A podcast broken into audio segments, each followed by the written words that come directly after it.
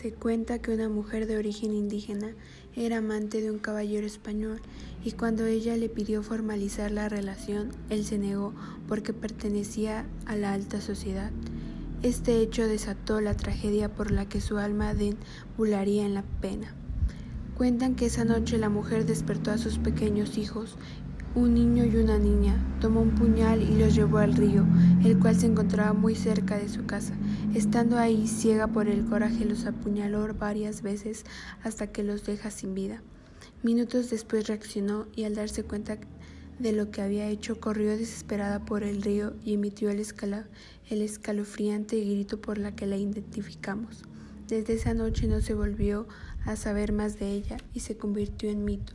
Quienes juraban haberla escuchado dicen que desambula en las calles y los parques de la Ciudad de México, además de los canales de Xochimilco. En la actualidad, La Llorona dicen que desambula por las calles de la Ciudad de México en busca de sus hijos, a los que ella misma asesinó enloquecida durante una noche. Aparece en lugares donde alguna vez pasó un río. También se dice que es una mujer muy bella vestida de blanco. Otros mencionan que solo se alcanza a ver su silueta, que flota. En lo único, en lo único que coinciden es que siempre que se deja ver se escucha un largo y aterrador grito.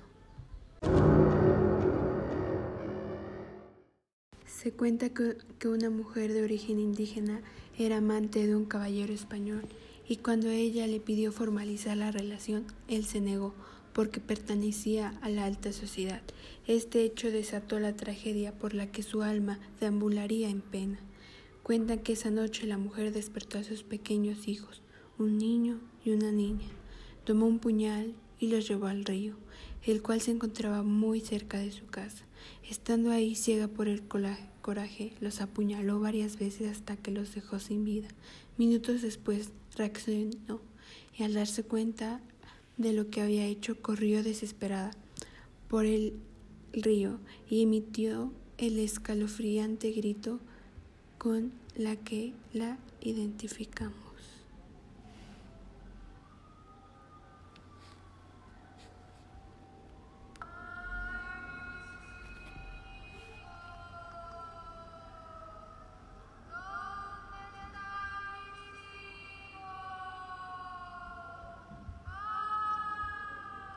Desde esa noche no se volvió a saber más de ella y se convirtió en un mito. Quienes juran haberla escuchado dicen que desambula en las calles y los parques de la Ciudad de México, además de los canales de Xochimilco, y es bella, viste de un vestido blanco.